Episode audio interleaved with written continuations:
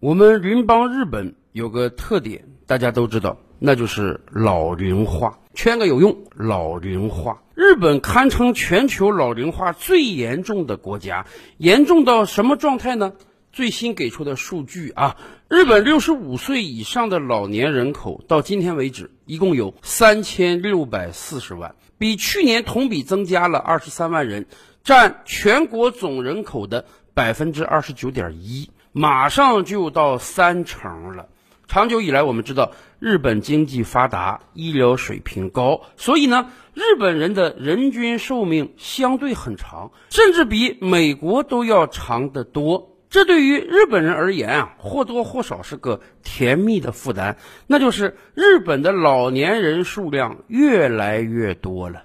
与此同时呢，也不知道中了什么邪，日本年轻人是不愿意谈恋爱，不愿意结婚，更不愿意生孩子，所以啊，日本的年轻人数量这些年来越来越少，以至于日本的老龄化越来越严重了。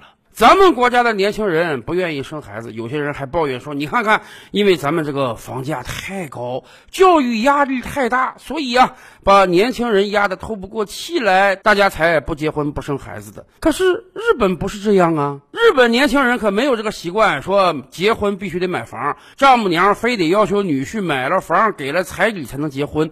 日本没有这样的要求，甚至。由于日本经济停滞了三十年，所以日本的房价实际上处于下跌状态。没有一个日本人认为投资房产能赚到钱，所以不买房是个正常现象。而另一方面，日本对于新生儿的照顾是非常非常多的。一对夫妇，只要你愿意生孩子，从孩子出生那天开始，国家就给很多钱，给奶粉钱，给照顾钱。给早教费，给幼儿园费，甚至上了小学之后，不但你不需要交学费啊，你那个中午的午饭、午后的餐点，通通都是政府拿，而且也没听说日本小学生经常出来补课啊。所以，日本人在养育子女这个问题上压力要小得多，但是他们照样不愿意生孩子。一个国家长期处于老龄化，尤其是超老龄化之后啊，是非常可怕的。这代表着这个国家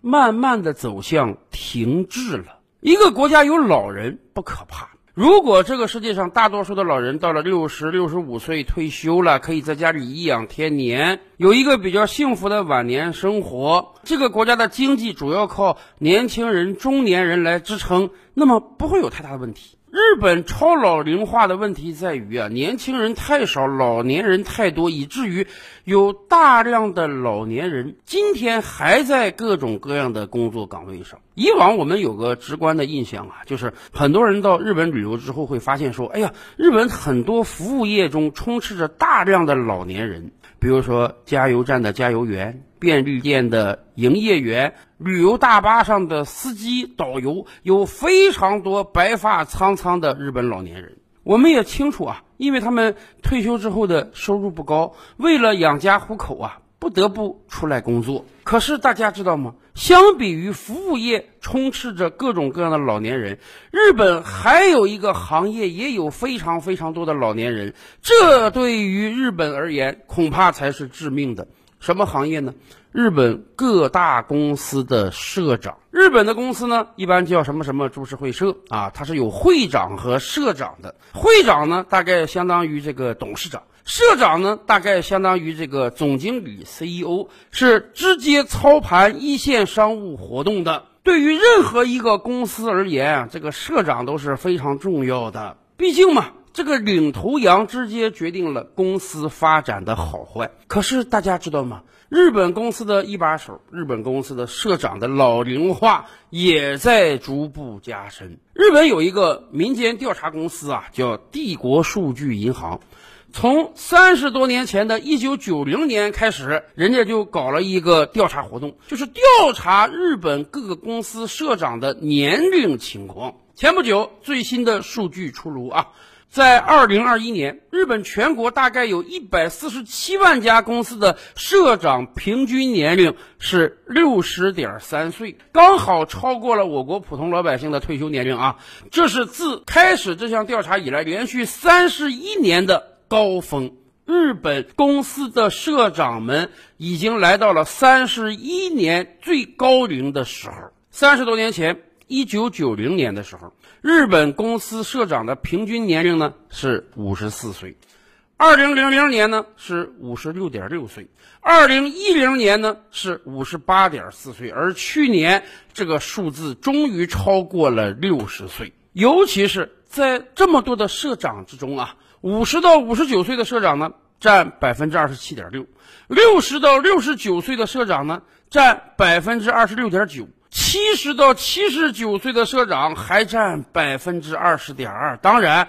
还有很多超过八十岁的社长，我们从不质疑老年人的年龄，毕竟我们每个人都有老去的那一天。但是我们有两方面的思考啊。第一，作为一个已经七老八十的人，已经超过退休年龄的人，实际上对自己、对公司更好的安排，是不是能让自己早点退下来，可以到家中去尽享天伦之乐，养儿弄孙呢？难道已经超过了退休的年龄，还奋战在第一线，对自己、对公司是个好事吗？而另一方面，我们一定要尊重自然规律。什么是自然规律？日出而作，日落而息。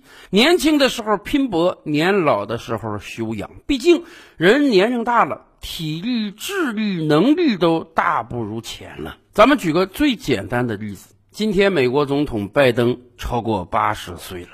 拜登因为年龄过大而出现的各种各样的丑态，比如说打瞌睡呀、认错人呢、讲错词儿了，已经让我们司空见惯了。甚至有很多美国人都已经确认，他们的总统实际上没有能力治理这个国家。然而，放眼美国政坛，一水的老头老太太呀。不光总统拜登七老八十了，众议院议长佩洛西、参议院少数派领袖麦康奈尔以及特朗普前总统、希拉里前国务卿，哪一个不是七老八十啊？以至于前些日子，特斯拉 CEO 马斯克还抱怨说啊，按道理讲，应当是五六十岁的人来把控美国前进的方向，这更合理一些。可是今天，美国政坛充斥着八十岁以上的老朽，这对于美国而言，到底是个好事呢，还是坏事？个人是这样，国家是这样，企业它不也是这样吗？今天，日本企业一把手步入到老龄化，这将带来什么样的危害呢？首当其冲的，当然是压制后进人才的崛起。根据这个调查公司的报告啊，人家还揭露出一个事实，那就是在过往这些年中，日本的公司大概只有百分之三换过社长。什么意思？这些公司都进入到了超稳定结构之中。长久以来，我们都知道啊，日本搞的是终身雇佣制。这听起来是个好事儿。你看，你这个员工进入到一个企业之中，只要你踏踏实实干活，别犯什么大错啊，一辈子企业都不会把你给解雇。你进了这个企业，简直就跟进入到保险箱、养老院中一样。而与此同时呢，刚进入到日本企业的年轻人，他也有了一个一眼望到退休的日子。你如果想晋升啊，在日本企业中，那不是靠能力，而是靠论资排辈。比你先进公司的人，自然升的要比你快，挣的工资要比你多。公司上层有了空缺，那肯定得是在本公司服务年头长、年龄长的人才能优先担任高层的职位。中高层管理职位是这样，社长的职位就更是这样了。所以，日本很多公司，它这个管理层是十几年、二十几年都没有太大变化的。然而，企业它终究不是养老院呀，企业需要在竞争充分的市场中打滚，赢得先机，你才能发展下去呀。倒退几十年，当日本经济从一片废墟中刚刚站起来之时，日本的公司是年轻的。日本没有老龄化的问题，所以日本的公司是非常有进取精神的。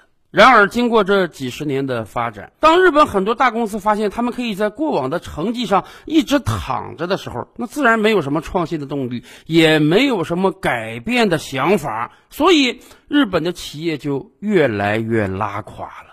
曾几何时，日本货是充斥我国市场的，小到一个随身听、收音机、收录放机，大到空调、电脑、洗衣机、电视、汽车。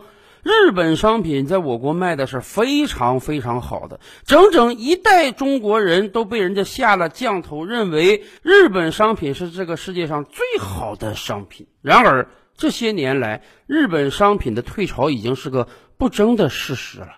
今天我们最有可能买到的日本商品，恐怕就是日本的汽车了。其他几乎所有日本商品，我们都很难买得到了，因为它已经没有太多竞争力了。当然，就连日本汽车在我国市场上都蹦跶不了多少年了，因为天下大势浩浩汤汤，顺之者昌，逆之者亡。这个趋势就是电动车。当特斯拉不断的在我国市场、德国市场开新工厂、扩产能之时，当比亚迪宣布从今天开始再也不售卖燃油车之时。日本的七大汽车厂商在干什么呢？他们一方面明明知道全球市场都在拒绝燃油车，十年、十五年之后将只能卖电动车，而另一方面，他们不断的上书日本政府说：“哎呀，日本的汽车工业很重要啊，联系着几百万人的就业呀，联系着几千家配套厂商啊，所以哪怕别的国家都要禁售燃油车了，日本千万不要出台类似的政策。”当竞争到来之时。日本企业实际上已经没有勇气挺立潮头与之拼搏了。日本企业想到的就是躲在政府的羽翼之下，能过一天舒服日子算一天。其实很多老人都是这样，我们不得不承认呐，初生牛犊不怕虎。对于一个年轻人而言，整个世界是新的，太阳每一天都要升起。我拥有着无穷的精力、能力、体力，更关键的是，我拥有未来。所以，年轻人是不害怕困难的，年轻人是勇于挑战的，年轻人对企业的成长是非常重要的。而反观很多老年人，虽然在他们的年轻时代，他们也拼搏过、竞争过、取得过很多的成果，但是当人年龄大了之后，或多或少都会比较保守，或多或少都会害怕竞争。所以，我们看到，在整个移动互联网时代，日本大大的掉队了。今天，我国最有冲劲的公司是什么公司？当然是广大的互联网公司。此前，我们跟大家分享过一个数据啊。我国广大的互联网公司的从业人员的平均年龄大概是三十岁以下的，有的公司甚至平均年龄才二十七岁。这些公司汇聚了全中国最聪明的头脑，他们拥有着无穷的体力、精力和能力，所以他们能。打下一片天地，而日本的众多公司呢，他们不单有着垂垂老矣的 CEO，他们也有着年龄非常大的管理层。年轻人在日本公司是没法出头的，那当然，年轻人的想法就不会转化为整个公司的想法。所以，我们就看到，在过往的三十年，不单日本的经济是停滞的。日本各个公司的发展又何尝不是停滞的呢？难道未来当我们讲述起日本经济的时候，我们只能说日本人非常有匠心，他们可以把一个炸串店开五代、开一百年吗？长此以往下去，日本经济会衰落到什么状态呢？我们早有断言，五年之内，韩国人均 GDP 将超过日本。我国人均 GDP 将达到日本的二分之一。照吕拍案，本回书着落在此。欲知大千世界尚有何等惊奇，自然是且听下回分解。